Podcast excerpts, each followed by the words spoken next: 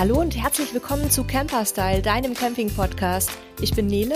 Und ich bin Sebastian. Und heute geht es um das Thema Fahrradträger, Motorradträger für dein Campingfahrzeug. Und dafür haben wir wieder einen Gast in unserem virtuellen Studio, nämlich Patrick Torbecke.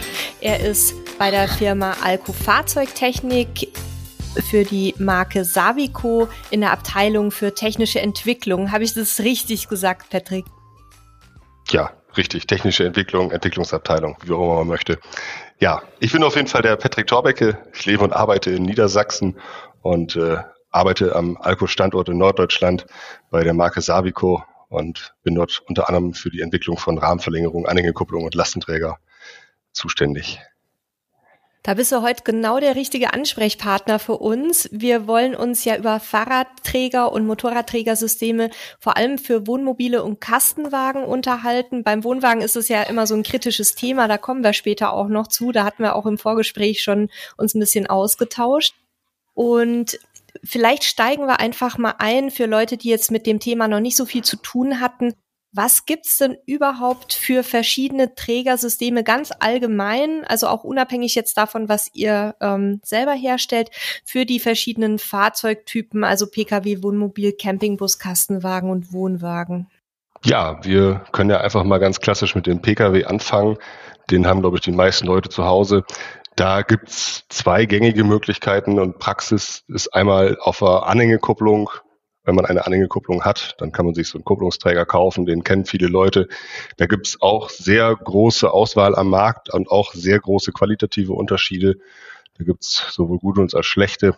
Und ähm, ja, wenn man sagt, ich habe keine Anhängekupplung und muss das Fahrrad anders mitnehmen, dann hat man noch die Möglichkeit, das Fahrrad an der Karosserie mit einem Halter zu befestigen. Das kann sowohl eine Möglichkeit sein, dass man über die Dachreling ein Heck oder einen Dachträger montiert oder es gibt auch Systeme, die an die Heckklappen geklemmt werden.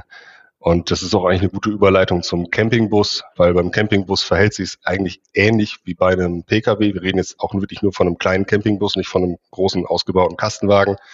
Ähm, beim Campingbus gibt es auch die Möglichkeiten Anhängekupplung oder halt irgendwie diese Klemmsysteme fürs Dach oder für die Hecktüren.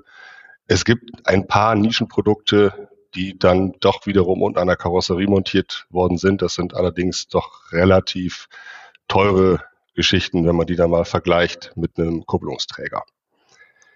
Ja, beim Wohnmobil, da gibt's nicht die Möglichkeit, einen Träger hinten irgendwie an die Rückwand zu klemmen. Da gibt's halt die Möglichkeit, den dran zu kleben bzw. dran zu schrauben. Das ist auch ab Werk oft der Fall. Und äh, zusätzlich gibt's dort auch natürlich die Möglichkeit, eine Anhängekupplung zu montieren und dann einen Fahrradträger auf die Anhängekupplung zu setzen. Wenn man sich sagt, ich brauche keine Anhängekupplung und ich möchte vielleicht auch etwas mehr mitnehmen wie nur ein Fahrrad, sondern vielleicht auch einen Roller oder sowas, dann sind wir schnell bei Trägersystemen, die dann direkt unten am Fahrgestell montiert werden und die haben dann auch deutlich höhere Nutzlasten. Beim Kastenwagen ist es ähnlich wie beim Wohnmobil. Dort kann man wiederum Trägersysteme an die Türen kleben oder schrauben oder klemmen. Das hat auch alles seine Vor- und Nachteile. Es gibt Trägersysteme, die werden auch wieder auf die Anhängekupplung gesetzt. Dort kann man den gleichen Träger nutzen, den man auch vielleicht für seinen Pkw privat nutzt. Das ist quasi ein doppelten Nutzen, dass man nur einen Träger braucht, hat auch wiederum alles seine Vor- und Nachteile. Nachteil beim Kastenwagen kommen wir aber, glaube ich, später dran dazu. Und äh, wenn man sagt, ich möchte vielleicht etwas mehr Komfort haben oder etwas höhere Nutzlasten haben als bei den klassischen Produkten, dann kann man wieder zu den etwas höherpreisigen Trägersystemen gehen, die dann wiederum mit der Karosserie verschraubt sind, entweder unten unterm Fahrzeug mit der Karosserie oder oben an den Türscharnieren, also wir reden jetzt nicht von den Türen, sondern an den Anschraubpunkten der Scharniere, dass da was verschraubt wird. Wie sieht es aus dann bei den klassischen Wohnmobilen? Also wenn wir dann quasi nochmal ein bisschen größer als den Kastenwagen haben, die, die voll integrierten und teilintegrierten, welche Möglichkeiten gibt's da? Bei den Wohnmobilen gibt es die Möglichkeit, die Trägersysteme ebenfalls wie beim Kastenwagen oder wie beim Pkw auf die Anhängekupplung zu setzen. Voraussetzung ist natürlich, man hat eine Anhängekupplung am Wohnmobil dran. Und äh, darüber hinaus gibt es noch die Möglichkeiten in der Nachrüstung, andere Trägersysteme an der Karosserie und am Fahrgestell zu verschrauben. Ähm, bei etwas günstigeren Möglichkeiten und Modellen sieht es dann halt oft so aus, dass die Träger an den Heckwänden verschraubt, verklebt oder angeklemmt sind. Das hat allerdings den Nachteil, dass die Trägersysteme deutlich höher am Fahrzeug angebracht sind als so ein Kupplungsträger oder so ein Träger, der an der Karosserie verschraubt ist. Und wenn man dann ein E-Bike oder ein großes Fahrrad dort oben hochheben muss, dann ist das unter Umständen nicht immer so ganz einfach. Daher entscheiden sich dann doch viele Leute, die ab Werk schon so ein Trägersystem am Fahrzeug dran haben, nachträglich dazu eine Anhängekupplung zu montieren, um ihren Kupplungsträger vom Pkw weiter nutzen zu können oder sogar zu sagen, ich lasse mir da eine tragfähige Fahrgestellverlängerung montieren, an der ich dann wieder ein Trägersystem für nicht nur Fahrräder, sondern auch einen Roller oder einfach weiteres Gepäck dann anbringen kann. Und dann hat man einfach eine deutlich höhere Flexibilität am Urlaubsort. Es gibt ja für Wohnmobile, die größere Heckgaragen haben, auch noch die Möglichkeit, Fahrzeuge oder teilweise je nach Nutzlast, auf die Begriffe kommen wir gleich auch nochmal, ähm, auch die, die äh, einen Roller zum Beispiel oder ein kleines Motorrad in der Heckgarage zu transportieren. Wie funktioniert das denn genau und wie kommen die Fahrzeuge da rein, die Räder oder die Roller? Also bei Trägersystemen für Fahrräder und E-Bikes für die Heckgarage, da gibt's meistens so Einschubsysteme, die sich da von der Bedienergonomie sehr empfehlen. Oder alternativ die Möglichkeit, dass man einfach so Fahrradschienen auf den Fußboden schraubt und dann kommen so Haltearme an die Wand. Und dann hat man eine relativ einfache und preisgünstige Möglichkeit, dort seine Fahrräder zu transportieren. Wobei das Einladen der Fahrräder dann eine gewisse, ich sag mal, Flexibilität äh, erfordert von denjenigen, der das machen muss. Weil man muss halt irgendwie in diese Heckgarage mit rein, dort alles festmachen. Bei den Einschubsystemen ist halt der Vorteil, man kann es halt außerhalb der Garage auf den Träger draufstellen, fixieren und in die Heckgarage schieben. Und gerade bei wirklich sehr hochpreisigen E-Bikes ist das doch zu empfehlen, diese Dinger im Auto zu transportieren. Und dann bleibt für mich noch als letztes der Wohnwagen, der mir jetzt noch fehlt, in der sozusagen, um die, die Fahrzeugreihe komplett zu machen. Welche Möglichkeiten haben wir da? Der hat ja keine Anhängerkupplung. Ja, der Wohnwagen hat in der Regel keine Anhängekupplung. Es gibt ein System von der Firma Fendt, das man allerdings auch nur direkt ab Werk so bestellen kann. Also man kann es nicht nachrüsten. Dort hätte man dann auch so eine kleine Kugel hinten am Wohnwagen dran und könnte seinen Pkw-Träger dort wieder befestigen. Aber alle anderen müssen halt auch auf diese klassischen Trägersysteme zurückgreifen, die entweder ab Werk schon hinten am Wohnwagenheck verschraubt und verklebt sind oder vorne auf der Deichsel sitzen. Und ähm, das hat aber auch alles wieder dann Vor- und Nachteile, wo man dann später nochmal zu kommen kann. Es geht auch um Thema Fahrsicherheit. Ja, da haben wir ja schon ein bisschen diskutiert drüber, was es da ähm, so an Gefahren auch, was sich da an Gefahren ergeben können, wenn man entweder die Deichsel zu stark belastet über einen Deichselträger oder wenn man zu viel Last ans Heck packt. Ähm, Sebastian, du wolltest noch eine Zwischenfrage stellen oder sollen wir direkt für mich war es jetzt erstmal super viel, was du aufgezählt hast. Also es hat mich tatsächlich überrascht, wie viele Varianten es gibt. Ich kenne bis jetzt den, der auf, auf, auf die Kugel, also auf die Anhängerkupplung hinten drauf kommt. Das haben meine Eltern. Und ich kenne den, der quasi fest hinten am Wohnmobil äh, verschraubt ist. Und ähm, ich wusste, man kann doch aufs Dach und man kann doch hinten an die Heckklappe. Aber was es zusätzlich alles gibt, hat mich jetzt erstmal schon total überrascht. Ähm, und wir müssen jetzt auf jeden Fall mal für unsere Hörer und Hörerinnen versuchen, da sinnvoll durchzugehen, um uns nicht in zu, also ne, nicht, nicht in den einzelnen Modellen zu sehr zu verlieren. Ähm, weil ich glaube, wenn man das jetzt so hört, was es alles gibt, dann ist man erstmal völlig erschlagen von, vom, vom Angebot. Das ist auch der Grund, warum wir äh, die Folge äh, uns überlegt haben, weil ne, das immer wieder die Frage ist, was brauche ich denn, welches, welche Lösung ist für mich die richtige? Und genau, da wollen wir uns jetzt mal versuchen durchzuarbeiten. Schlau wäre jetzt nochmal, du hast teilweise schon angesprochen, die Vorteile, die Nachteile. Schlau wäre, wenn wir das jetzt so ein bisschen strukturiert durchgehen würden. Das heißt, wir gucken uns mal ein bisschen die Vorteile, die Nachteile an. Danach würde ich sagen, gucken wir uns mal an, welche Fragen sollte ich mir vielleicht vorher stellen, bevor ich mir so ein System anschaffe. Und dann gucken wir mal, wo uns das Ganze noch hintreibt, oder? Das ist, glaube ich, so ein, so ein ganz gutes Vorgehen, um durch das Thema durchzukommen. Also, lass uns mal was, oder an, genau, wir fangen mal so rum an. Was ist denn aus deiner Sicht, also du bist in der Produktentwicklung, aber wahrscheinlich weißt du ja auch so ein bisschen, was halt die meistverkauften Systeme sind. Was ist denn aus deiner Erfahrung so das meistverkaufte System, wofür sich die, der Großteil der Menschen entscheidet? Kannst du das sagen? Bezogen auf Gesamtfahrzeuge oder auf Campingfahrzeuge? Lass uns mal, äh, da die Camper ja auch durchaus unterschiedlich unterwegs sind, lass uns mal Gesamtfahrzeuge angucken, weil ich glaube, bei Campern gibt's halt auch ganz viele Pkw und deswegen lass uns mal so ganz gesamt drauf gucken. Ja, wenn man sich den gesamten Markt von Trägersystemen mal so ankommt, dann äh, stellt man natürlich relativ schnell fest, dass die Anzahl der Kugelkopfträgersysteme am Markt doch sehr hoch ist. Und die kann man auch weltweit kaufen. Da gibt es Hersteller in Deutschland, in Europa, in Asien, die diese Dinger und Produkte entwickeln und entsprechend produzieren und dann zu den entsprechenden Preisen auf den Markt bringen. Und äh, da ist halt doch eine sehr, sehr, sehr große Vielfalt auch am Markt. Und das ist allerdings ein Thema für sich. Da möchte ich jetzt auch nicht näher drauf eingehen, weil diese Trägersysteme für Pkw einfach eine so hohe Vielfalt bieten und eine so hohe Varianz an Fahrzeugen und Möglichkeiten.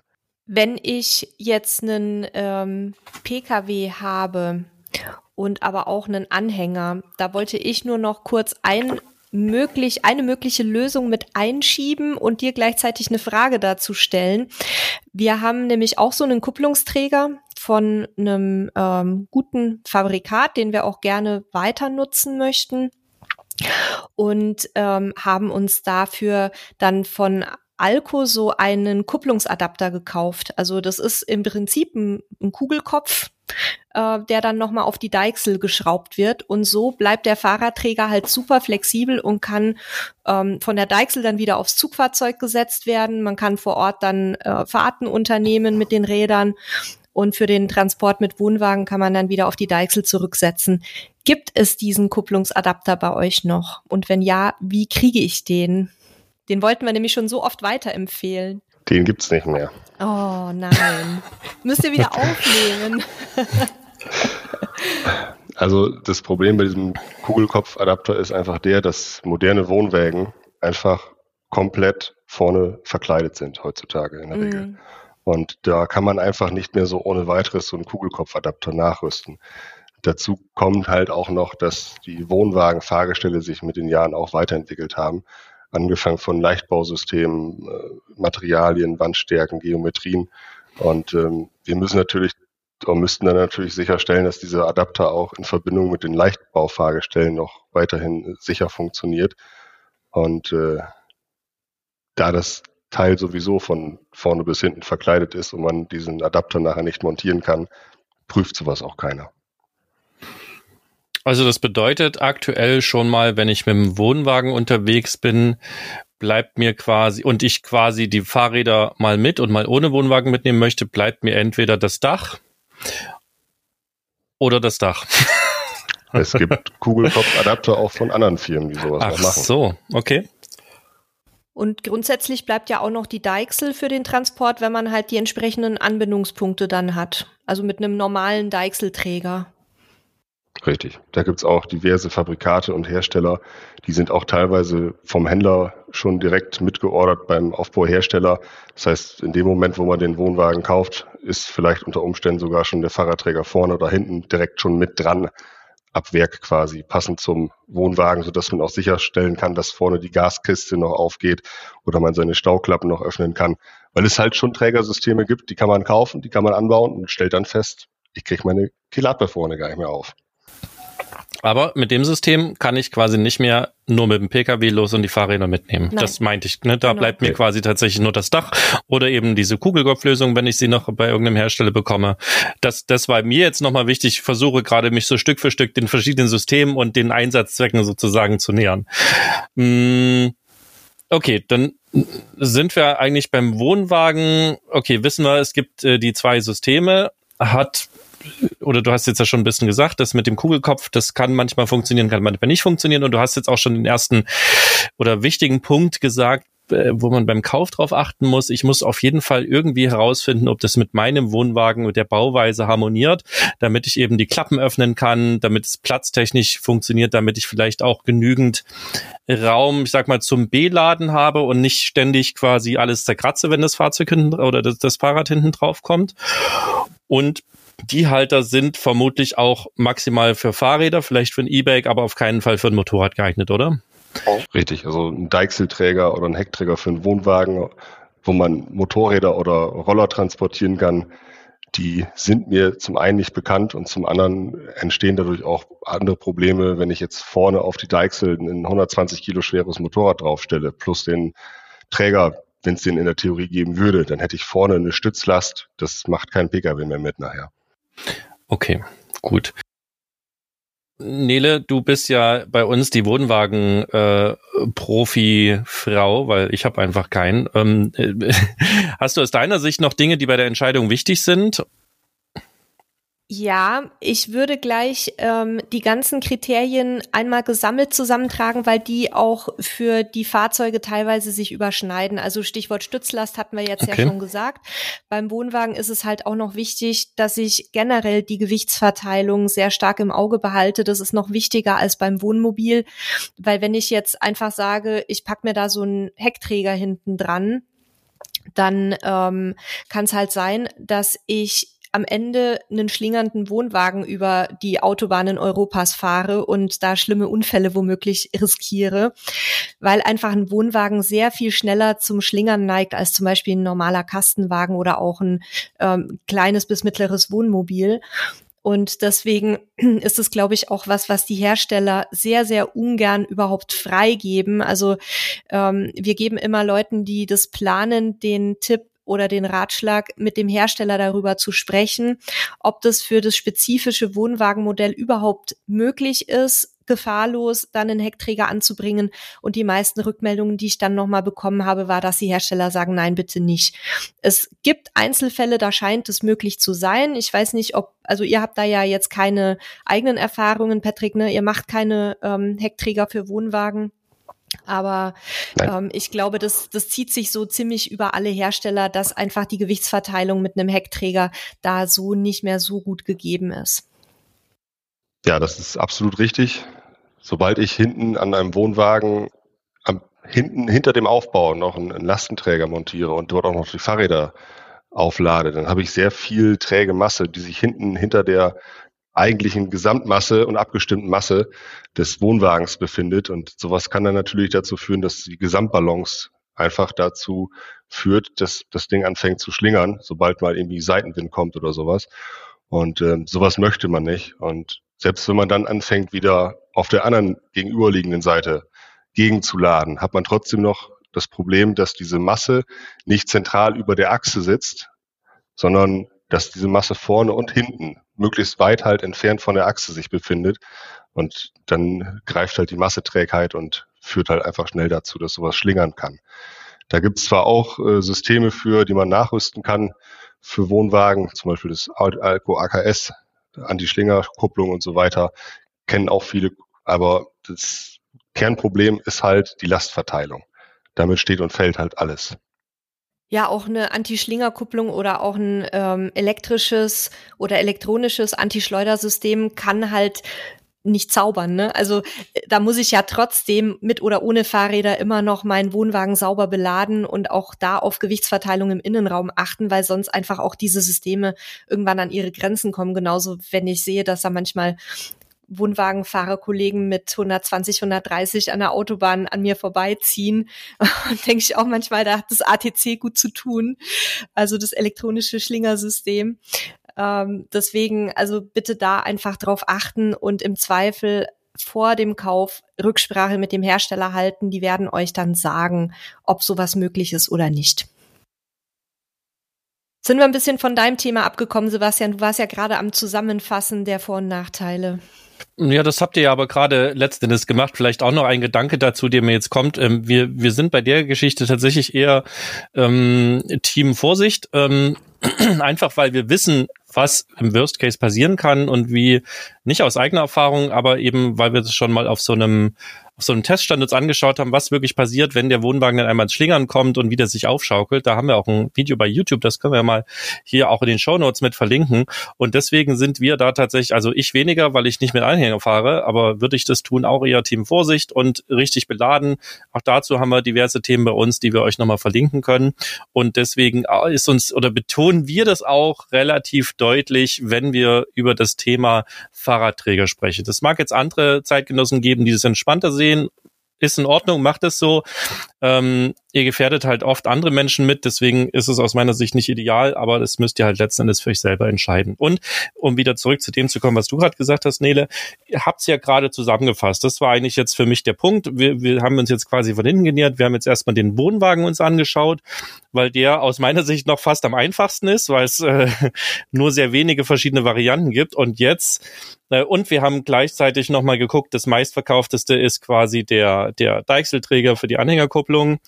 Ähm, und jetzt müssen wir uns quasi versuchen, mal durch die anderen Fahrzeugtypen und Haltertypen so ein bisschen durcharbeiten. Wollen wir da wieder beim kleineren Fahrzeug anfangen? Beim Campingbus? Ja, wir können ja einmal direkt wieder ja. beim Campingbus einsteigen. Genau. Wobei sich das halt ähnlich verhält wie bei so einem Pkw, wie schon gesagt. Es gibt Trägersysteme fürs Dach, es gibt Trägersysteme, die werden an die Heckklappen oder Hecktüren geschraubt und geklebt oder geklemmt. Solche Systeme gibt's auch. Und ähm, dann gibt's halt auch noch die Systeme, die man einfach auf die Anhängekupplung setzen kann. Und äh, es gibt, wie gesagt, so ein paar Exoten, die halt für kleinere Campingbusse in Einzelanfertigung und TÜV-Sonderabnahme noch spezielle Trägersysteme produzieren, wenn man dann irgendwie noch mit seinem Renault Kangoo umgebaut zum Camper da irgendwie noch einen kleinen Roller hinten mitnehmen muss. Ist aber etwas, wo ich jetzt auch nicht zu tief drauf eingehen möchte, weil das ist, wie gesagt, absoluter Sonderbau. Es gibt irgendwie welche, die diese Nische bedienen. Es ist nicht ganz unmöglich. Aber da sollte man viele andere Dinge wie auch Achslasten und so weiter unbedingt beachten. Ja, das, da versuchen wir also auf so arg nischige Themen versuchen wir äh, kurz hinzuweisen, aber sonst nicht so tief einzugehen. Wir wollen halt genau. halt das, was für die meisten passt, angucken und äh, da sind wir eben so bei den Standardsystemen, wie du es gerade gesagt hast. Gibt's denn da jetzt welche von den verschiedenen, die größere Nachteile oder größere Vorteile haben, dass du sie vielleicht eher empfehlen würdest oder dass es auch tatsächlich häufiger gekauft wird? Also für so einen, ich sag mal, kleinen Campingbus wäre es eher zu empfehlen, wenn man einen Augenblick, achso, danke. Ja, müssen wir nochmal von vorne machen, kurz. Also für so einen etwas kleineren Campingbus gibt es ja, wie gesagt, mehrere Möglichkeiten und ähm, technisch am stabilsten wäre in dem Fall, wenn man jetzt nur zwei Fahrräder mitnehmen möchte, schon ähm, die Montage einer Anhängekupplung und dann ein Kugelkopfträger, der dort auf der Anhängekupplung angebracht wird. Voraussetzung ist natürlich, dass man dort einen Qualitätsträger nimmt und jetzt nicht unbedingt den günstigsten, den man gerade findet, kauft, weil da kann man in der Regel dann schon mitrechnen, dass das nicht ganz so stabil ist, das Ganze. Da würde ich einmal ganz kurz einsteigen. Äh, du sagst Qualitätsträger. Woran erkenne ich einen Qualitätsträger als normaler Bürger, als normaler Nutzer? Weil ich habe ja auch teilweise Angebote bei Discountern, die sehen ja auf den ersten Blick auch ganz gut aus. Also bei Kugelkopfträgersystemen, wo die Herstellungsländer sich innerhalb der EU befinden, da kann man auf jeden Fall von ausgehen, dass dort gewisse Produktsicherheitsstandards eingehalten worden sind, die über die eigentlichen Richtlinien der EU hinausgehen. Es gibt Richtlinien in der EU, die besagen, was so ein Träger mindestens erfüllen muss. Dazu gehören so Themen wie Eckenkanten, Radien und Beleuchtung und so weiter. Und ähm, aber das Thema Statik, Produktsicherheit, Langlebigkeit und so weiter ist dort nicht zu sehr vertieft. Und bei etwas namhafteren europäischeren Herstellern, da ist es halt so, dass die Produktsicherheitsstandards und die Produkthaftungsgesetze in Europa einfach dazu führen, dass diese Träger anders entwickelt, anders geprüft und anders produziert werden. Und das hat dann oft zur Folge, dass diese Produkte halt auch besser sind. Ja, Patrick, du hast ja gerade schon die Prüfungen angesprochen. Woran erkenne ich denn als Käuferin, als Käufer, dass ein äh, Trägersystem geprüft wurde und unter welchen Bedingungen, sprich, woran erkenne ich, ob ich einen guten, qualitativ hochwertigen Träger vor mir habe oder nicht? Gibt es da irgendwelche Siegel, irgendwelche Prüfzeichen? Woran kann ich das erkennen? Also wenn man sich jetzt nur den Karton von außen anguckt und versucht im Katalog anhand von irgendwelchen Abbildungen einen guten von einem schlechten Träger zu unterscheiden, da würde ich dann doch wirklich empfehlen, sich mal einfach bei den einschlägigen Automagazinen und, und Fachmagazinen mal noch zu informieren, weil dieses Thema Fahrradträger für Anhängekupplung wirklich so immer wieder aktuell ist und einfach eine so große Marktbeherrschung hat, dass dort wirklich sehr viele sehr, sehr gute Beiträge zu finden sind und auch Videos, was ist ein guter Träger, was ist ein schlechter Träger. Und wenn wir jetzt hier auf dieses Thema eingehen würden, dann könnten wir hier ganz schnell mehr als eine ganze Stunde Programm füllen und ich glaube, das wird absolut den Rahmen sprengen heute. Und womöglich noch ein paar Abmahnungen kassieren, wenn wir zu detailliert drauf eingehen. Okay, dann haben wir, glaube ich, jetzt aber das Thema Anhängekupplung soweit abgehandelt. Oder Sebastian, hast du noch Fragen dazu? Zu den Kupplungsträgern? Mm, nö, äh, tatsächlich nicht. Also das, damit habe ich mich auch schon mal beschäftigt, weil ich meine Eltern quasi eingekauft habe und da auch so ein bisschen geschaut habe. Also ich würde generell, ach nee, wir gehen ja gleich noch darauf auf, äh, welche Fragen ich mir vom Kauf stellen sollte. Das, nein, keine weiteren Fragen und Anmerkungen. Dann würde ich mal mit den diversen Heckträgersystemen weitermachen. Die sind von äh, Fahrzeugtyp zu Fahrzeugtyp ja ein bisschen unterschiedlich gebaut, aber generell hattest du vorhin gesagt, es gibt welche zum Klemmen, zum Schrauben und zum Kleben, habe ich verstanden. Kannst mhm. du da einmal für diese drei verschiedenen Typen die Vor- und Nachteile benennen? Also es gibt zum ersten Mal die Variante, dass man ein Trägersystem einfach an den Türfalz klemmt mit so speziellen Aufnahmepunkten, die dann quasi die Last in diese Tür einleiten über die Türfalze. Und ähm, damit das Ganze hält, muss es halt irgendwie an dieser Tür verspannt werden. Das erfolgt meistens mit Hilfe eines Rahmens, also wo am Ende halt diese, diese Klemmelemente sitzen. Und ähm, das hat dann natürlich den Nachteil, dass ich nur eine gewisse Last einmal auf diesen Träger stellen darf, weil diese Tür in sich, das ist alles dünnes Blech, die können halt nur eine gewisse Last aufnehmen. Und dazu kommen dann noch die Situation, wenn ich mal jetzt diese Tür öffnen möchte, muss bei sehr, sehr vielen Trägersystemen, die wirklich nur auf diese Türen geklemmt werden und nicht noch zusätzlich irgendwelche Abstützung, Abstrebung oder sonstige Hilfsmaßnahmen haben, da muss man dann vorher die Fahrräder wieder runternehmen und dann kann man seine Tür öffnen. Es sei denn, man möchte es riskieren, dass irgendwie so ein Türfalz mal nachgibt, oben die Lackierung einreißt und dann anschließend die Dichtigkeit nicht mehr gewährleistet ist. Und so kann theoretisch, also nicht nur theoretisch, auch in der Praxis kann das halt dazu führen, dass das Wasser vom Regen und vom Wetter einfach in die Tür hineinläuft. Dadurch, dass oben die, die Verklebung und Verfalzung geschwächt und beschädigt ist, kann es zu Korrosion kommen, das wiederum dann zu vielen anderen Folgeproblemen führt mit der Zeit. Das nächste wäre dann die Träger, die an die Türen geklebt und geschraubt werden. Also wir sprechen jetzt hier von geklebten Leisten und Schienen. Das hat den Vorteil, dass man diese Türfalze in Ruhe lässt. Man hat aber weiterhin das Problem, dass ich halt so eine Tür nur bis zum gewissen Grad belasten kann und man dann auch in vielen Fällen halt wieder die Fahrräder oder die Ladung, man kann ja auch eine Kiste auf so einen Träger draufstellen, die muss dann halt in der Regel wieder runter. Sei denn, man möchte halt riskieren, dass an der Tür was beschädigt, sich verzieht, die Türen nachher hängen, die Türscharniere sich verstellen. Da kann halt eine Menge passieren, wenn man so ein Türblatt mal richtig überlastet. So, und zuletzt gibt's halt noch die Möglichkeit, dass man einen Träger direkt an der Karosserie verschraubt. Das ist in allen Fällen eigentlich immer die stabilste und sicherste Lösung weil ich den Träger an einem sich nicht bewegenden Teil befestige. Die Türen sind bewegliche Teile. Wenn ich da was festmache, muss ich davon ausgehen, dass das, was die Tür hält, auch hält. So, wenn ich jetzt an eine Karosserie gehe, habe ich ganz andere Befestigungspunkte. Da sind teilweise je nach Trägersystem Punkte bei, wo auch die Anhängekupplungen montiert werden, wo man teilweise deutlich über zwei Tonnen mitziehen kann. Wir haben äh, teilweise bei einigen Fahrzeugen Möglichkeiten, direkt an irgendwelche Verschraubpunkte von den Türscharnieren zu gehen.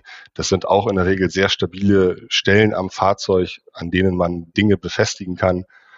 Ähm, es gibt aber halt Autos, da geht's an den Türscharnieren nicht, weil halt alles verdeckt ist von irgendwelchen Designelementen oder von irgendwelchen Scharnieren. Ähm, da muss man halt wirklich sich äh, dann individuell informieren als Kunde. Man muss wissen, was für ein Auto habe ich oder was für ein Auto möchte ich mir kaufen, um dann vielleicht noch seine Möglichkeiten für diese Form der Trägersysteme auszuloten. Würdest du jetzt ein stabiles System für die Anhängerkupplung, ich sag mal, so einem geklemmten oder geklebten System vorziehen? Auf jeden Fall. Okay.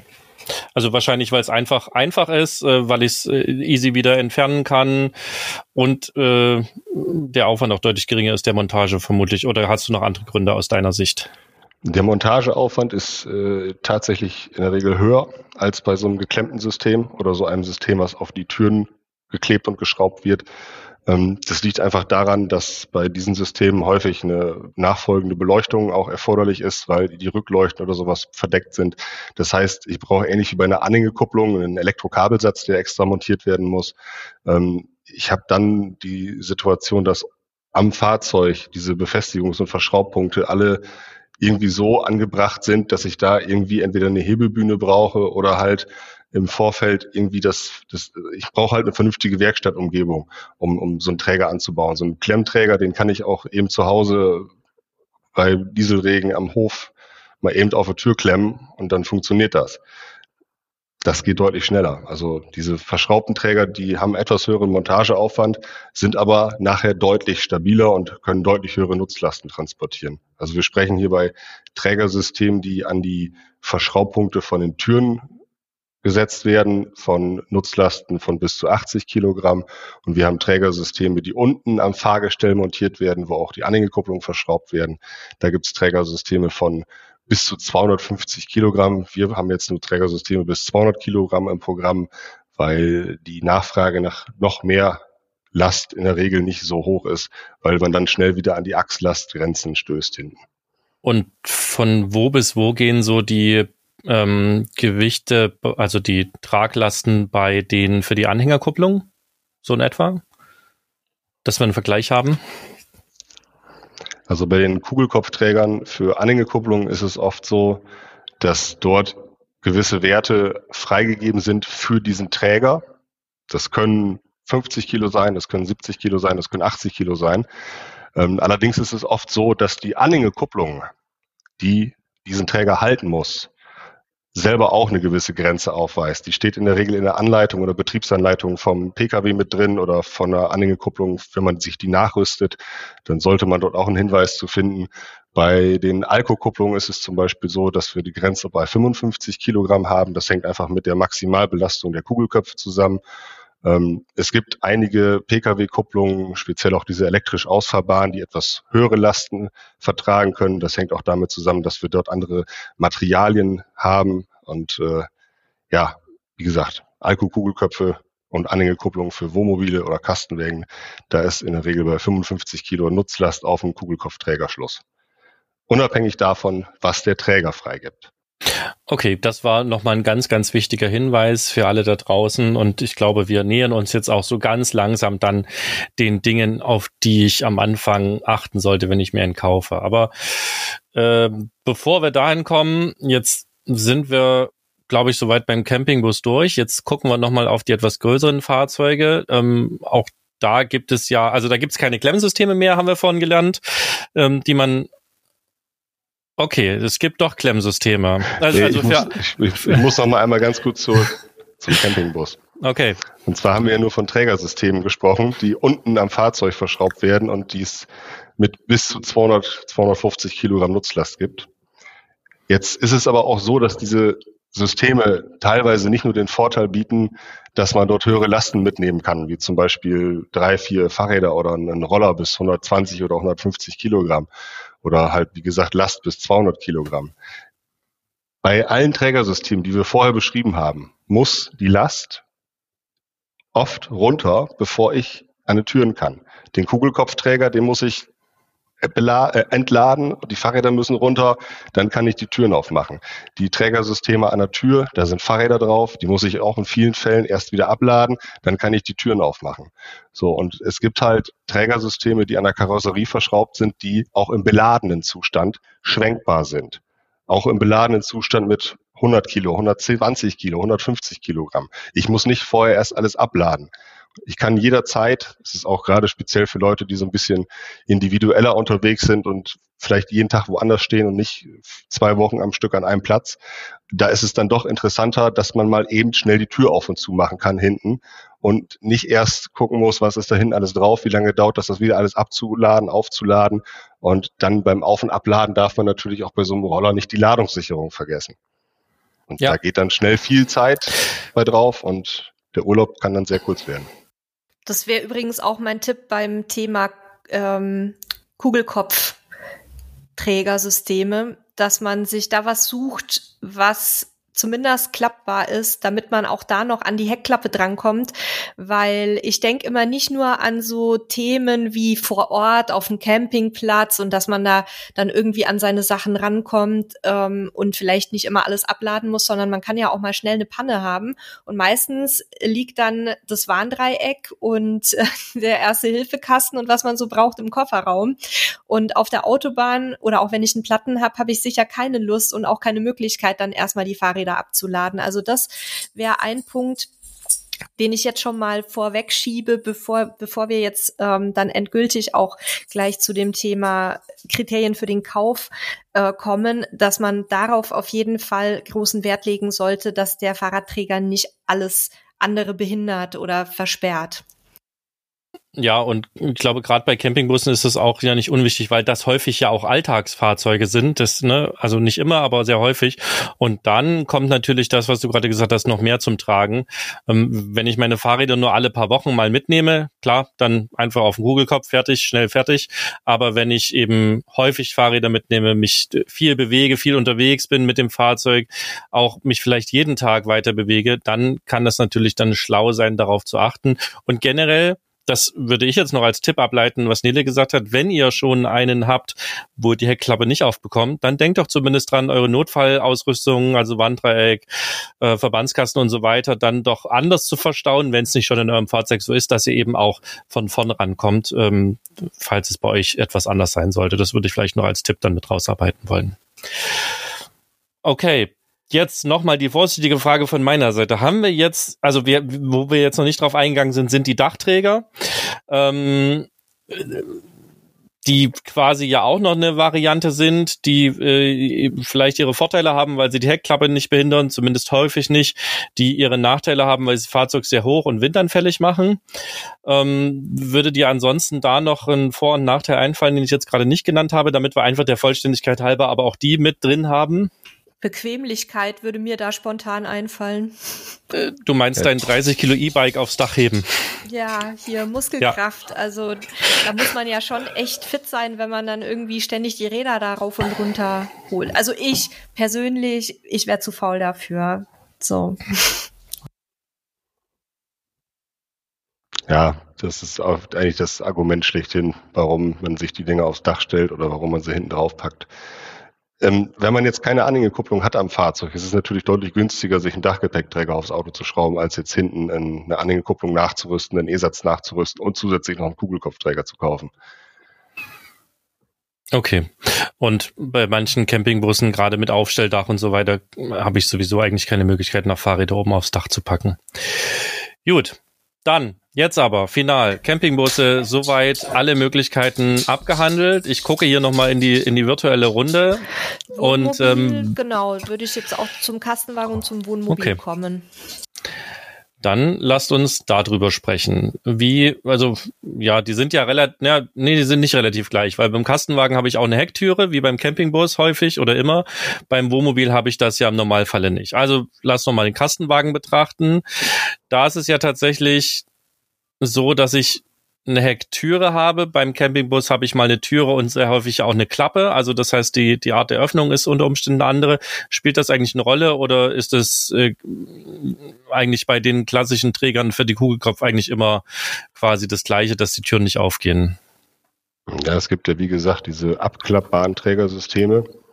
Da gibt es Systeme, die dann in Kombination mit einer speziellen Anhängekupplung, also wenn man, das haben irgendwelche Leute schon mal alle durchprobiert, wenn man dann Kupplung von Hersteller A kauft, Träger von Hersteller B und diese Türen hat, dann kann man das zusammen mit Fahrrad drauf so weit runterklappen, dass man die Türen aufkriegt. Das ist aber eine sehr, sehr knappe Kiste.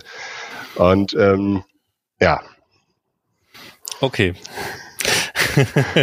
okay, also äh, mit viel Recherche im Netz kriegt man das irgendwie hin, ähm, wenn man Glück hat und das richtige Fahrzeug hat und so weiter. Aber ähm, auch da sind tatsächlich, Entschuldigung, das habe ich jetzt so mitgenommen, sind tatsächlich die ähm, weg äh, also so ausschwenkbaren eigentlich die schlauste Variante, weil die mir halt die größte Flexibilität geben.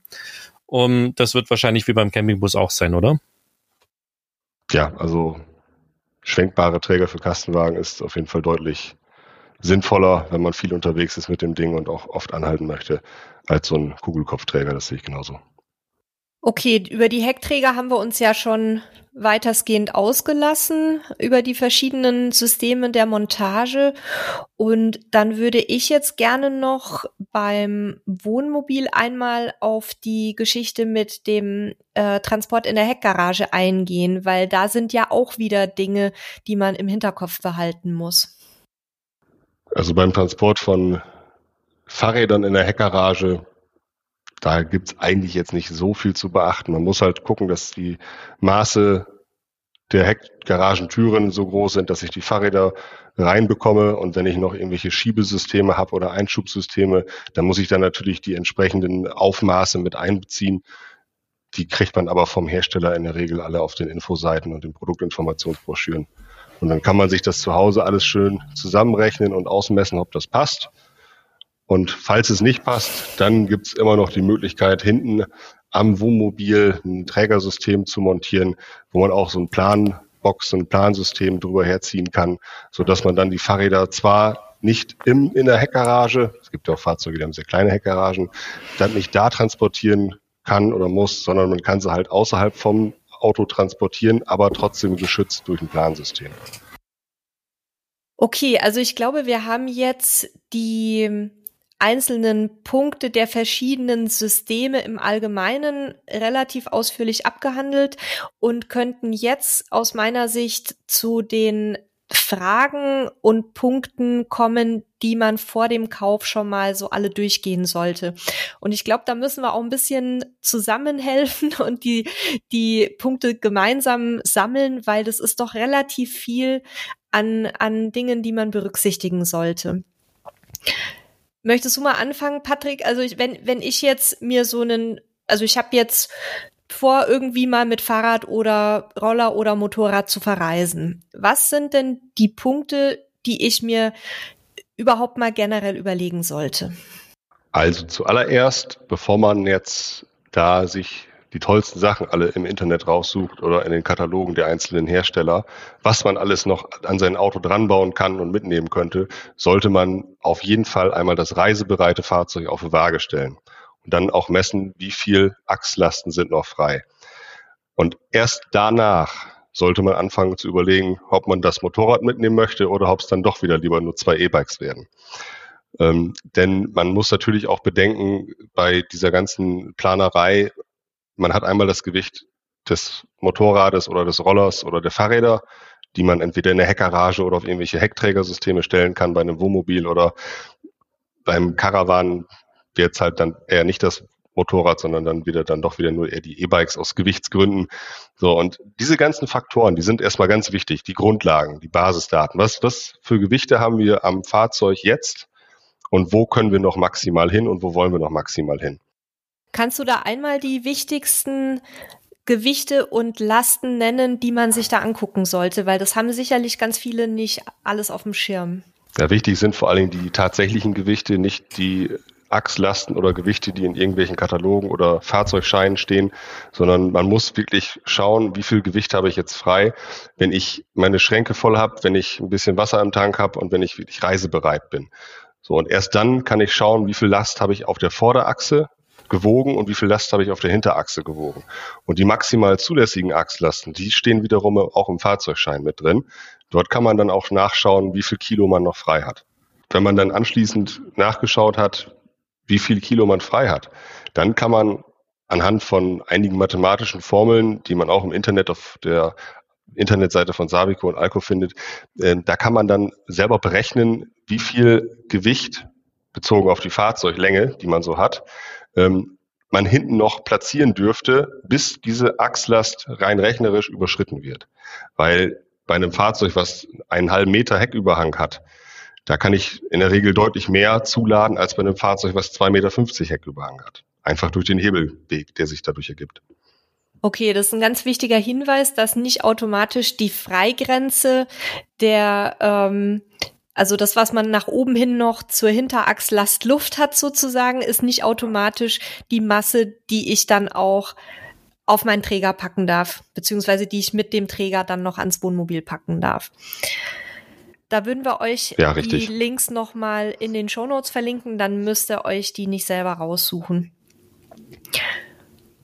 Okay, also ich habe erstmal, ähm, ich gucke mir also erstmal an, was darf ich überhaupt noch an mein Fahrzeug anbringen oder in mein Fahrzeug reinladen. Da sind Achslasten wichtig und im Gesamtkontext natürlich auch ähm, das, die zulässige Gesamtmasse und die noch freie Zuladung. Die ergibt sich aber ja auch ein Stück weit aus den Achslasten.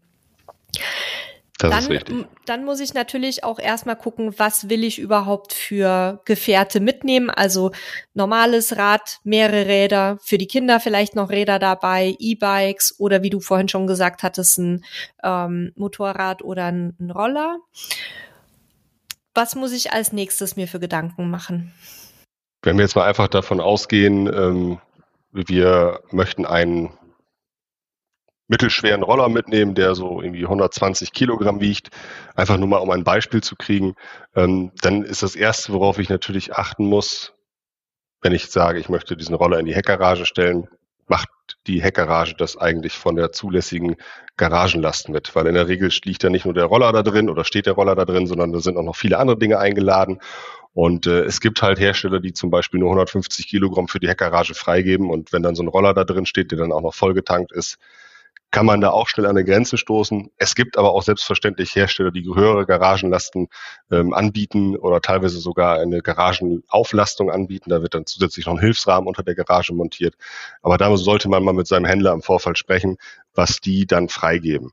So, und wenn man jetzt zum Beispiel sagt, die Heckgarage ist dann entweder zu klein oder das ist jetzt dann doch zu groß, das Teil, was da rein muss, oder zu schwer, dass man dann sagt, man wechselt zu einem Heckträger, der einer, am Fahrgestell verschraubt ist.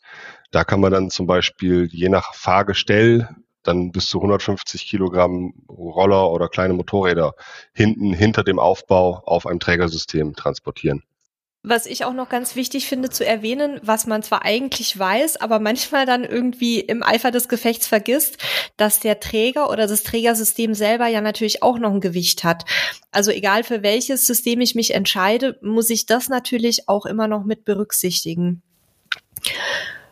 Dann müssen wir uns angucken, was kann der Träger selber. Ne? Das hattest du vorhin ja auch schon mal so ein bisschen gestreiftes Thema, Stichwort Nutzlast. Kannst du da noch mal kurz darauf eingehen, was es genau ist und was vielleicht auch für Nutzlasten für welche Zweiradtypen nötig wären?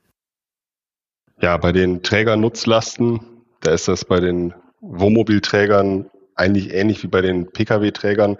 Ich habe ein Trägersystem, das an sich bis zu einer gewissen Last freigegeben ist. Träger X geht zum Beispiel bis 150 Kilogramm Nutzlast maximal. Dann muss ich allerdings im Vorfeld auch mit meinem Händler oder mit dem äh, Hersteller dieses Trägersystems sprechen, ähm, wie viel maximale Nutzlast eigentlich für mein Fahrzeug mit diesem Träger freigegeben ist. Voraussetzung natürlich, die Achslasten werden alle eingehalten, weil man kann ja auch Fahrgestelle nehmen, die halt bis viereinhalb Tonnen aufgelastet werden können und nicht im dreieinhalb Tonnen Bereich sind, aber den gleichen Aufbau haben. Und bei solchen Fahrzeugen, da habe ich natürlich ganz andere Möglichkeiten, was zu transportieren. Voraussetzung ist aber dann, wie gesagt, der Rahmen muss das hergeben. Das ist zum Beispiel beim Fiat Leiterrahmen so und auch beim Fiat Spezialfahrgestell, dass dort maximal 130 Kilogramm Nutzlasten freigegeben sind. Bei einem Mercedes Fahrgestell Leiterrahmen, da kann man zum Beispiel auch 150 Kilo transportieren. Das ist kein Problem oder einige ältere Ford-Modelle, wobei die nicht mehr ganz aktuell sind, dort wurden teilweise auch nur Nutzlasten bis 100 Kilo freigegeben. Der aktuelle Ford Transit zum Beispiel, den es jetzt auf dem Markt gibt, ähm, der ist ja seit 2014 erhältlich, der hat auch zum Beispiel diese maximale Grenze von 130 Kilo. Selbst wenn der Träger 300 Kilo freigegeben hätte, da ist Ende. Jetzt habe ich mal, mal kurz eine Zwischenfrage, weil du hier eine Menge quasi Infos mitbringst, die mir so nicht klar waren, weil ich mich auch mit den Systemen nie beschäftigt habe. Jetzt kann ich mir vorstellen, dass da draußen unter Umständen einige Fahrzeuge rumfahren, äh, wo Besitzer oder Besitzerinnen auf sowas nicht geachtet haben. Ähm, fällt sowas bei einer Polizeikontrolle vielleicht auf oder ist es tatsächlich was, was dann eher auffällt, wenn was passiert? Oder ähm, hast du da irgendwie äh, eine Idee dazu? Also ob jetzt auch Leute, die schon Fahrradträger haben, vielleicht da nochmal drauf schauen sollten? Also bei einer Polizeikontrolle fällt das in der Regel nicht auf, weil die nicht den Träger abladen und dann zu wiegen, was auf dem Träger drauf ist. Im schlimmsten Fall wird das Wohnmobil auf eine Waage gestellt und die schauen, ob die Achslasten und das Gesamtgewicht eingehalten wird. Und solange das halt gewährleistet ist, wird da jetzt nicht von der Seite irgendwie groß jemand Probleme machen. Ähm, doof ist natürlich, wenn man jetzt zum Beispiel sagt, ich habe jetzt hier einen, einen, Fall zum Beispiel, wo ein Kunde sagt, ich habe hier ein Fahrgestell, das ist hinten, da sind die Schweißpunkte eingerissen, da ist ein Träger von euch drauf. Ihr seid schuld. Mhm. Gut. Man guckt sich die Fotos an, sieht, welches Motorrad hinten auf diesem Träger draufsteht, googelt mal, was das Motorrad wiegt und denkt sich so, okay, das ist doch kein Wunder, dass das kaputt gegangen ist. Also so, es ist jetzt sagt dieser Kunde dann, okay, blöd, ich habe dieses Auto gebraucht gekauft, ich habe der Träger, der war schon dran und der hat mir erzählt, ich kann da 150 Kilo draufstellen, weil auf dem Typenschild da steht ja 150 Kilo. Aber freigegeben ist da was anderes da. Da kann man notfalls auch mal bei uns im Kundencenter eine kleine Mail schreiben, wenn man sich dann nicht sicher ist, oder einmal anrufen und dann können wir da jederzeit weiterhelfen, wenn man sich dann nicht sicher ist. Weil so ein Trägersystem kann man halt auch einzeln bei eBay wieder verkaufen und kaufen. Normalerweise ist es so, wenn man bei uns ein Trägersystem kauft für einen Fiat, dann kommt da auch ein Typenschild drauf, wo 130 Kilo draufsteht, auch wenn der Träger mehr kann. So. Und wenn jetzt natürlich jemand für seinen Mercedes so einen Träger kauft und den nachher einfach ohne Punkt und Komma und ohne weitere Informationen bei eBay reinsetzt und sagt, der passt schon. Das ist natürlich eine Gefahr. Da mhm. kann man schnell mal reinrutschen als Kunde. Das gleiche geht dann darum, wie wird dieser Träger später am Fahrzeug montiert, wenn ich den gebraucht kaufe. Wir hatten halt auch schon Fälle, da wurden diese Trägersysteme nicht an den verstärkten Rahmenverlängerungen montiert, sondern da sind nicht tragfähige Werksrahmenverlängerungen drunter gewesen, wo ich im Leben keine Anhängekupplung oder sowas dran schrauben kann. Die Leute haben gebrauchten Träger bei eBay gekauft, haben sich irgendwo dann Befestigungselemente noch einzeln gekauft, haben das da dran geschraubt, sind damit fünf Kilometer gefahren und dann war der ganze Rahmen hinten auf dem Fußboden. Der Aufbau war ein bisschen eingerissen. Das ist jetzt nichts, was man jetzt nicht wieder komplett irgendwie reparieren kann, aber das ist natürlich lästig, doof und ja, hätte man man vorher mal fragen können vielleicht genau deswegen machen wir ja auch solche Themen, die auf den ersten Blick wirklich so easy erscheinen, wo man aber dann im Gespräch auch immer merkt, dass da echt so viel dahinter steckt. Und ehrlich gesagt war mir das mit den, ähm, ja, mit den zugelassenen Lasten für die Fahrzeuge auch gar nicht so klar. Man denkt ja als normaler Kunde, ja gut, auf dem, auf dem Träger steht ein Gewicht drauf und dann darf ich das draufladen und fertig. Und ihr merkt schon, liebe Hörerinnen und Hörer, es ist kompliziert. Ja, definitiv. Wir haben für sowas zum Glück eine sehr, sehr große Fahrzeugdatenbank, die bis Anfang der 80er Jahre zurückreicht. Da können wir fast alles finden und das, was wir da nicht finden, können wir im Zweifelsfall anhand von Fotos noch identifizieren. Und ähm, das sind natürlich dann unsere Stärken, wo dann halt dann diese Historie von Alco und Savico dann zum Tragen kommt. Man weiß, was alles schiefgehen kann und man muss natürlich tunlichst den Kunden davor zu bewahren, dass da irgendwas äh, in der Hose geht. Und man kann selbstverständlich unsere Trägersysteme auch gebraucht bei eBay kaufen. Und wir haben auch überhaupt kein Problem damit, wenn dann anschließend jemand bei uns anruft oder uns eine Mail schreibt und dann halt noch nachfragt, ob es für sein Fahrzeug noch entsprechend Verstärkungssätze gibt, ob die erforderlich sind und ob er die bei uns bekommen kann. Das ist absolut möglich und das ist auch absolut gängig. Es gibt auch Kunden, die sagen, ich habe jetzt mein Fahrzeug, das verkaufe ich jetzt, aber den Träger, den finde ich gut, der soll an mein neues Fahrzeug wieder dran, den Träger behalte ich, ich lasse mir einfach neue Verstärkungen drunter bauen und, und passende Befestigungselemente und einen Elektrokabelsatz und dann ist das auch alles gut. Weil wichtig ist immer, dass nur weil da unten zwei Löcher unten an so einem Rahmen dran sind, heißt das nicht, dass man da alles festschrauben kann und das dann anschließend hält. Das heißt, da sind zwei Löcher, da kann man was festschrauben. Das kann aber auch sein, dass man da was festschrauben kann und zusätzlich muss es halt verstärkt werden, damit es halt in Summe hält. Und da muss man wirklich ein bisschen aufpassen und im Zweifelsfall immer einen Experten oder einen Händler oder irgendwie eine Werkstatt mal fragen. Okay, also ich, ich gebe zu, mir also raucht schon ein bisschen der Kopf. Das ist tatsächlich so super viel Wissen, was ich heute quasi mitnehme, deutlich mehr als als in den sonstigen Folgen, wo ich ja schon viel viel Grundlagenwissen habe. Ähm, ich mag mir gar nicht vorstellen, wie es dem einen oder anderen Hörer oder Hörerin da draußen geht. Deswegen mh, mm, lasst uns mal überlegen, was jetzt noch wirklich wichtige Punkte sind, äh, dass wir die auf keinen Fall vergessen. Ähm, ich äh, denke auch nochmal an das Thema E-Bikes. Ähm, äh, da solltet ihr auch dann wirklich genau auf die Gewichte achten.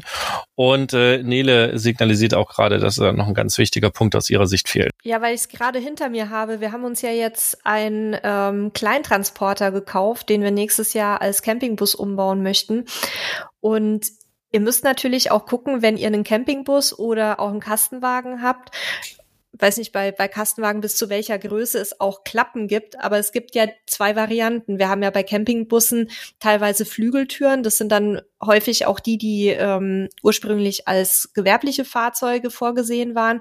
Und wir haben Klappen. Und dementsprechend müsst ihr natürlich auch einen äh, Trägertyp dann auswählen, der zur Hecktür passt, die ihr dann unter Umständen habt an eurem Fahrzeug oder auch vielleicht an eurem nächsten Fahrzeug, für das ihr jetzt schon plant. Und äh, was gibt's denn, also weil ich, ich lese es auch immer wieder in den Gruppen und wir haben ja das Thema heute schon ein paar Mal angesprochen, ähm, was gibt's denn bei E-Bikes noch zu beachten? Also zum einen natürlich äh, meistens das höhere Gewicht, gerade ähm, ne, je, je preiswerter das E-Bike wird, desto höher ist häufig das, das Rahmengewicht oder das Gesamtgewicht. Gibt's da noch andere Sachen, an die ich denken sollte? Also unabhängig davon, ob das jetzt ein Kugelkopfträger ist oder ob das jetzt ein Dachträger ist oder ein Heckträger an der Rückwand, an der Klappe, an der Tür oder was auch immer. Ähm, es gibt unabhängig vom Träger immer zwei Faktoren, die dann anschließend die Sicherung des Fahrrads oder der Beladung auf diesem Träger da beeinflussen. Das eine ist die Fahrradschiene und das andere ist der Haltearm. Fahrradschiene, da steht das Fahrrad drauf. Ähm, da gibt's auch viele, viele Systeme, es gibt Fahrradschienen, da stelle ich das Fahrrad drauf und mache mit Riemchen einfach die, die äh, Fahrräder an der Schiene fest. Es gibt Schienen, die haben zusätzlich noch so Reifenkeile, die verstellbar sind. Das sorgt halt dafür, dass nicht nur das Fahrrad auch auf der Schiene stehen bleibt, sondern dass zum Beispiel auch der Lenker nicht noch beim Fahren anfängt, nach links und rechts zu schlingern so schnell. Ähm, das kann man dann noch weiterführen über bestimmte Schienenlängen. Wenn ich mir jetzt vorstelle, ich habe ein E-Bike mit einem sehr langen Radstand und habe eine relativ kurze Fahrradschiene oder einen Fahrradträger, der, der so, so relativ kurze Kunststoffausleger hat, wo man das Fahrrad nachher draufstellt, dann hat man nicht viele Möglichkeiten, dieses Fahrrad zu positionieren, wenn die Schiene zu kurz ist. Dann steht es einfach genau in der Mitte. Und es kann halt ab und zu mal sein, wenn ich jetzt zum Beispiel ein Fahrrad habe für Herren und ein Fahrrad für Damen, dann habe ich noch einen, einen Korb dran oder Satteltaschen oder irgendwas, dass sich das dann in dem Fall alles gegenseitig in eine Quere kommt auf dem Träger, weil der Abstand der Fahrräder zueinander nicht so groß ist und weil man keine Möglichkeit hat, ein Fahrrad weiter nach links oder weiter nach rechts zu stellen. Es gibt auch Trägersysteme, da haben wir zum Beispiel bei uns auch einige von im Programm, die größere oder auch wirklich sehr, sehr große Fahrradschienen haben. Das hat halt dann den Vorteil, dass ich diese Fahrräder schön sauber positionieren kann und dass die auch wirklich schön gerade da draufstehen und zueinander nicht irgendwie jetzt äh, irgendwelche Abstände aufweisen, dass da irgendwas miteinander kollidiert während der Fahrt. Dazu habe ich noch zwei Fragen beziehungsweise Anmerkungen. Zum einen, wir leben ja in Deutschland und in Deutschland gibt es ja sehr, sehr viele Vorschriften. Und jetzt hast du gesagt, wenn die Schienen oder die Ausleger sehr lang beziehungsweise sehr breit sind, dann können die ja auch mal unter Umständen über so ein Fahrzeug hinausragen oder wie, wie breit sind die? Das dürfen die nicht, ne? Also ich, mir ist ehrlich gesagt kein Trägersystem jetzt bekannt auf dem Markt, das so breit ist, dass es über einen Pkw oder einen Kastenwagen seitlich hinausragt mit den Fahrradschienen oder sowas. Also die größten Schienen, die es so am Markt gibt, die sind alle im Bereich so 1,75 Meter circa. Und ähm, darüber hinaus ist mir eigentlich nichts bekannt. Die PKWs sind alle breiter.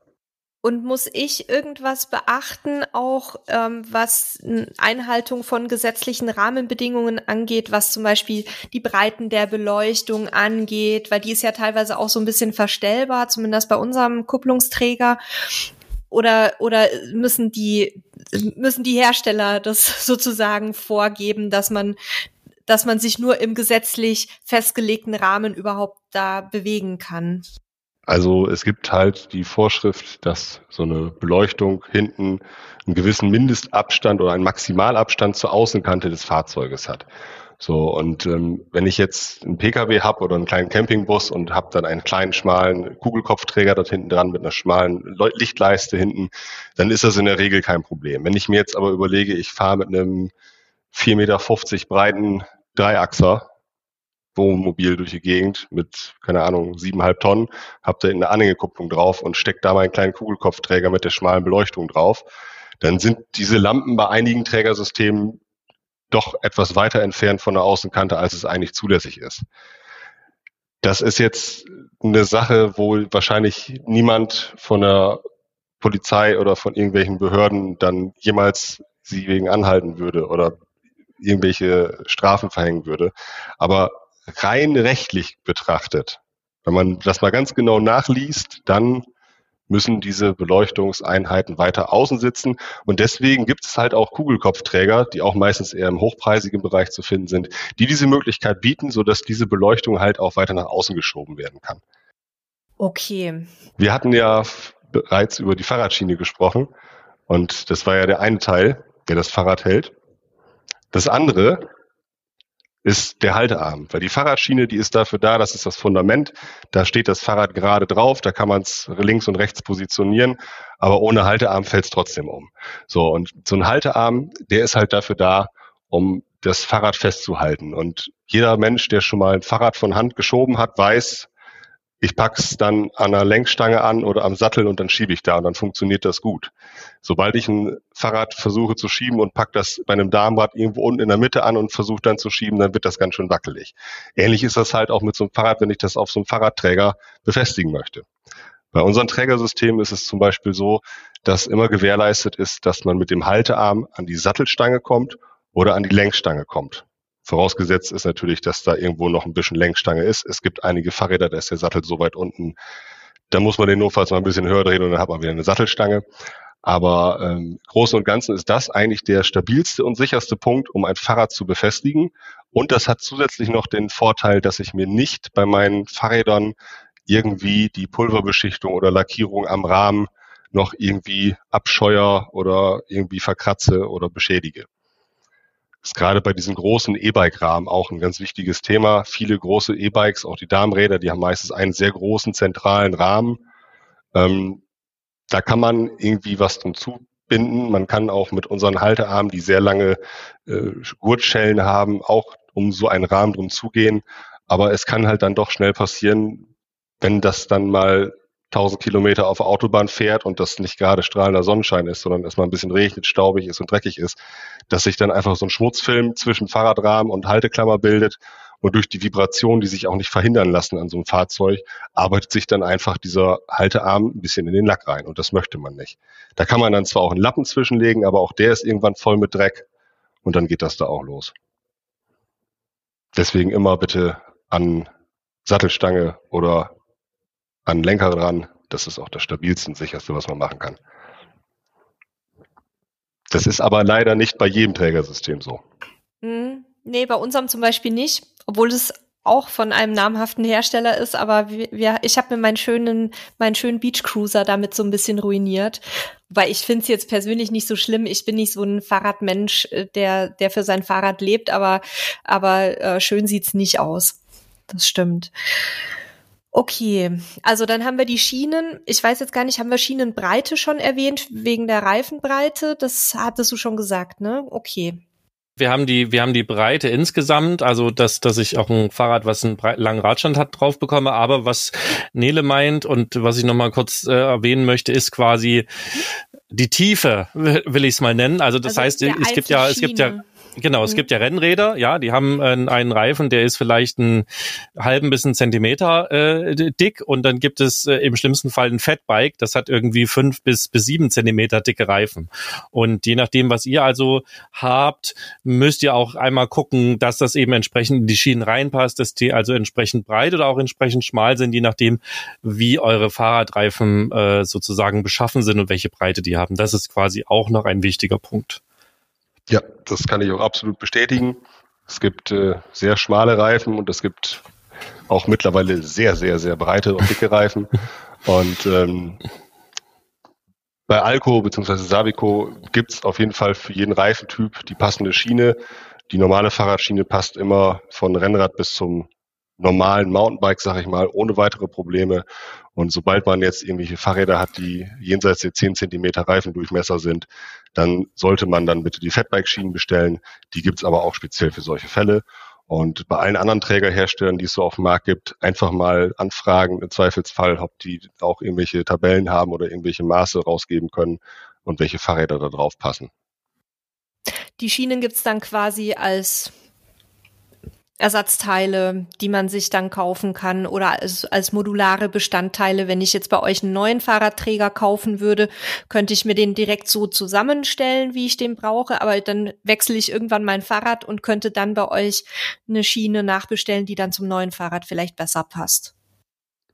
Ja, selbstverständlich, das funktioniert. Also man kann in der Grundkonfiguration sind die Standardfahrradschienen mit dabei und die funktionieren wirklich von Rennrad bis hin zum, wie gesagt, normalen Mountainbike, auch größeren Mountainbike mit etwas größeren Reifen und alles, was mittlerweile offiziell als Fatbike bezeichnet wird oder ähnliche Reifengrößen hat, das muss man dann einmal gesondert bitte anfragen, aber da gibt's mhm. auch was im Programm.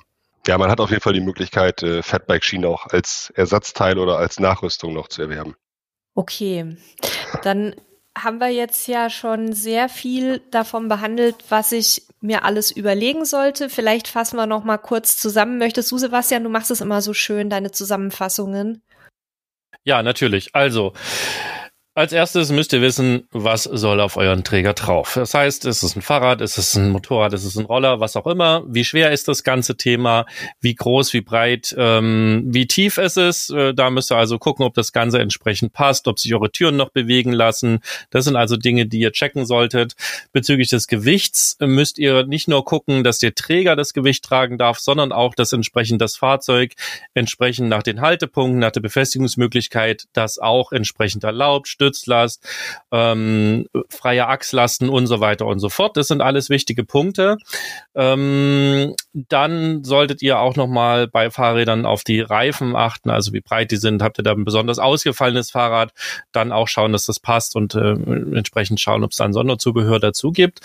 Ich würde auch noch ein bisschen mich danach richten, wie gut mein Bizeps trainiert ist, wie schwer mein Fahr äh, Fahrzeug ist, wie häufig es sozusagen auf- und abladen möchte. Denn äh, bedenkt auch, wenn ihr einen sehr hohen Träger habt, also Worst Case auf dem Dach und ihr habt ein 30 Kilo E-Bike, äh, dann ist das halt ein äh, sehr anstrengendes Thema. Und auch wenn ihr einen relativ hohen Fahrradträger hinten am Fahrzeug dran habt, dann müsst ihr auch bedenken, dass ihr das da hochheben müsst ähm, und im Worst Case das jeden Tag machen. Also achtet auch einmal bei der Modellwahl darauf. Hm, das wären jetzt, glaube ich, gerade so die wichtigsten Punkte. Nela, was habe ich vergessen? Ich möchte gern bei den Gewichten nicht nur darauf hinweisen, dass die, also das absolute Gewicht beachtet wird, sondern auch die Gewichtsverteilung. Also, dass ihr dann nicht wenn ihr eh schon ein sehr hecklastiges Fahrzeug oder einen Wohnwagen habt, nicht noch ewig Gewicht ans Heck ballert, weil ihr sonst nicht nur beim Wohnwagen, sondern auch beim Wohnmobil schnell aus dem Gleichgewicht kommen könnt bei der Fahrt, was dann eben wiederum die Fahrsicherheit beeinträchtigen kann. So, das, das wäre für mich ein ganz wichtiger Punkt weil gerade auch bei den langen Überhängen, äh, Patrick hat es vorhin ja angesprochen, ähm, dass es auch bei der Achslast eine Rolle spielt, aber natürlich auch ähm, bei der Hecklastigkeit. Ähm, dann wäre natürlich immer zu gucken, wie viele Fahrräder möchte ich mitnehmen und vielleicht auch perspektivisch mitnehmen, gerade wenn ich mir einen, einen sehr teuren Anhänger äh, einen sehr teuren Träger kaufen möchte, dass ich das vielleicht irgendwie schon im Hinterkopf habe, wenn ich jetzt Kinder habe, die jetzt schon zwei Jahre alt sind und ich ähm, lass mir hier irgendwie eine, eine ähm, hochwertige Rahmenverlängerung bauen, dass ich dann vielleicht auch mir einen, einen Träger dazu kaufe, der das schon mit berücksichtigt. Ansonsten ähm, wäre für mich noch wichtig das Thema Diebstahlsicherung. Das ist ja auch so ein Ding, wenn ich jetzt zum Beispiel mit meinem, mit meinen Fahrrädern auf dem Heckträger durch die Gegend fahre, dann möchte ich da ja nicht unbedingt irgendwelche fetten Ketten dran haben, weil die auch wieder gegen die Rahmen schlagen während der Fahrt und da Schäden verursachen können. Und es ist auch ein bisschen umständlich im Handling. Gleichzeitig möchte ich aber natürlich, dass auch beim schnellen Stopp am Rastplatz so ein Fahrrad gesichert ist. Ähm, das wäre auch noch so ein Punkt, den würde ich mir angucken, bei der Anschaffung von einem Fahrradträger, ob da entsprechende Systeme vielleicht schon verbaut sind oder was da so möglich ist. Hast du da auch noch einen Tipp äh, für unsere Hörerinnen und Hörer? Ja, also es gibt theoretisch die Möglichkeit, abschließbare Halteklammern zum Beispiel mitzukaufen. Bei einigen Trägersystemen sind die direkt ab Berg schon mit dabei. Bei anderen Systemen kann man sowas nachrüsten. Bei unseren Trägersystemen ist es so, dass man das nicht nachrüsten kann und auch gar nicht ab Werk bekommt. Da muss man aktuell noch klassisch ein Schloss, Hauptkette oder Kabel nehmen und ähm, das dann irgendwie mit über die Fahrradschiene oder durch den Träger durchziehen. Der Hintergrund ist einfach der, dass diese abschließbaren Halteklammern in der Regel nicht so robust sind, wie man das vielleicht dann doch gerne hätte in dem Moment, wo man sie mhm. kauft.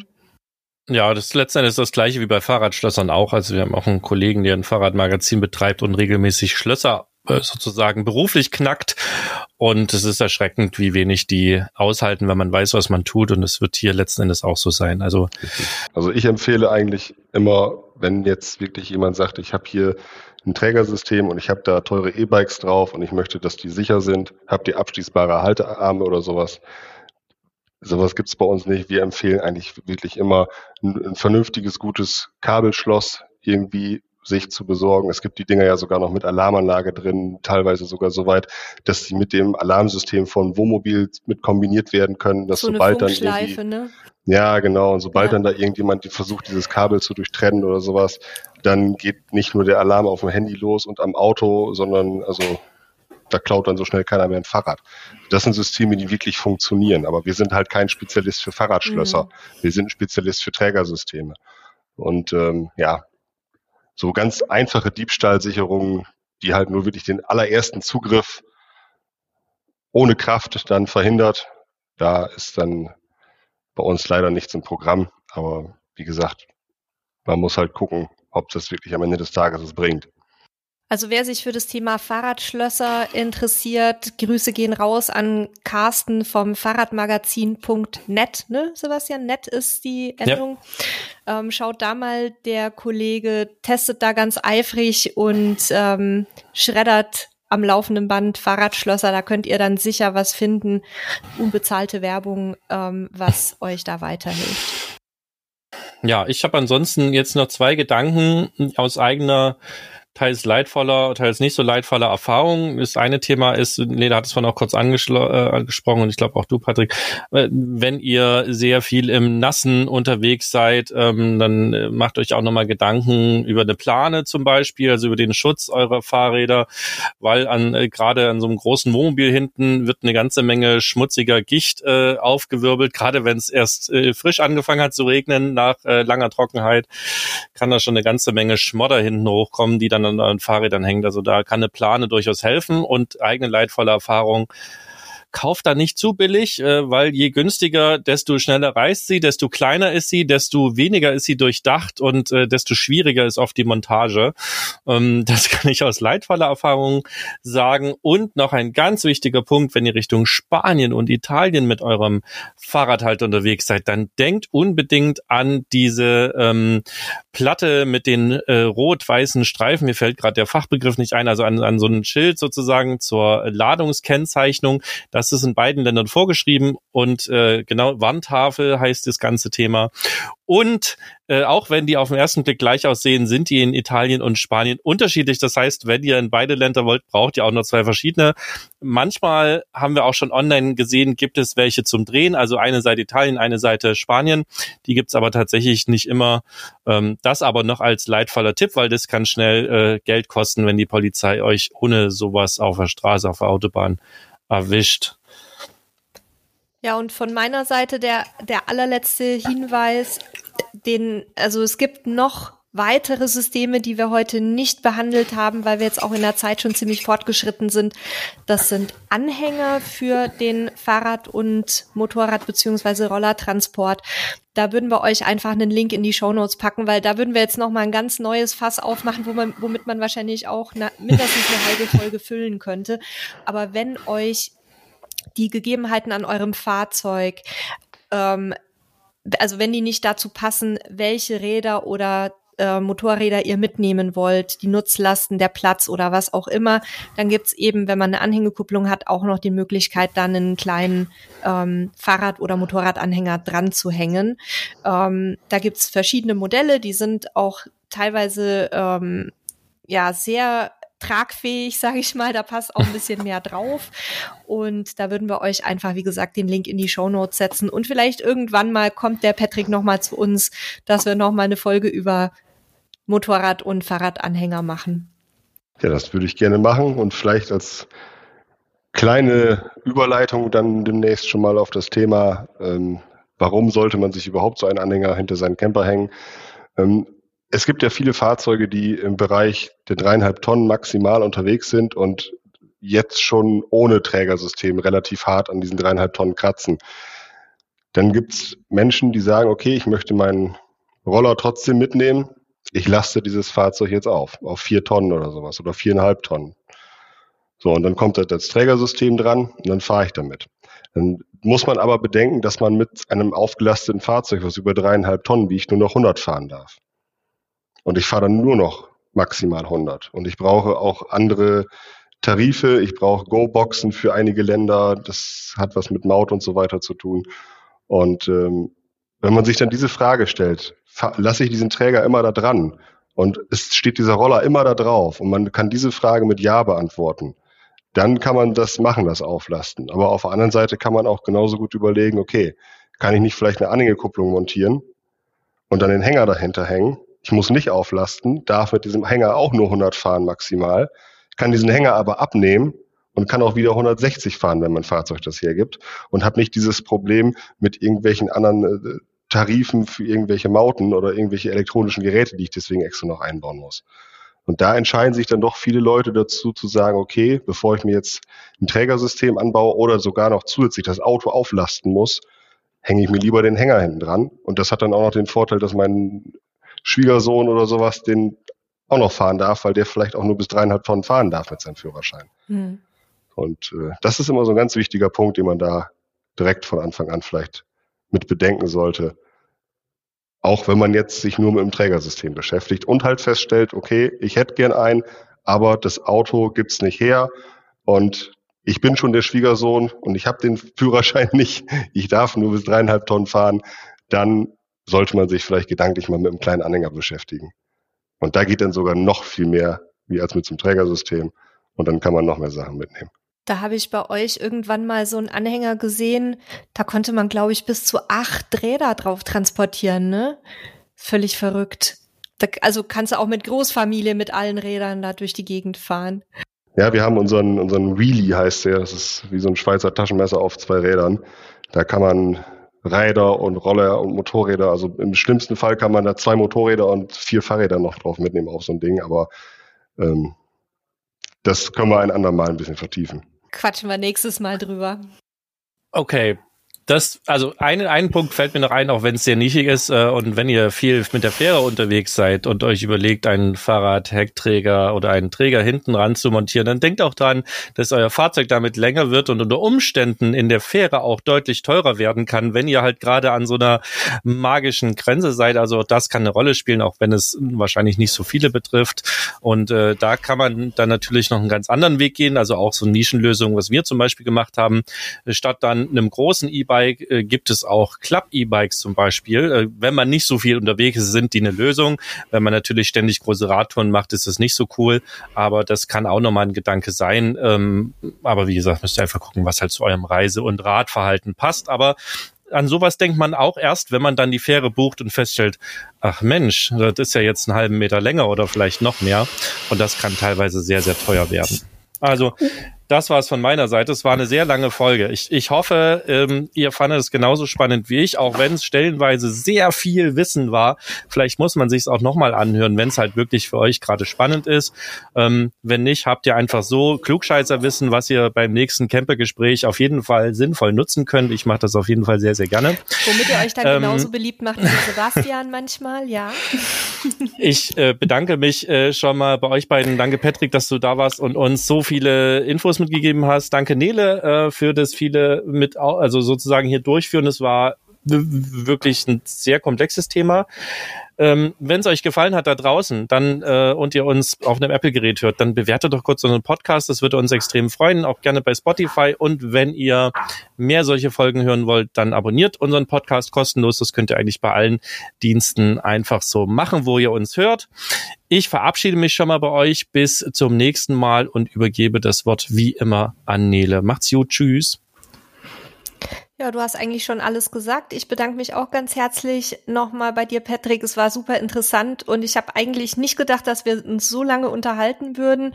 Und ich habe auch nicht gedacht, dass ich trotz Vorbereitung und Vorgespräch ähm, doch nochmal heute neue Sachen für mich mitnehmen kann. Und ja, von daher würde ich mich wirklich freuen, wenn du uns nochmal wieder besuchst irgendwann im nächsten Jahr. Und dann wünsche ich euch allen da draußen ein schönes Wochenende und dir natürlich dasselbe, Patrick. Vielen Dank. Ja, vielen Dank auch an euch und dann auch an alle da draußen ein schönes Wochenende.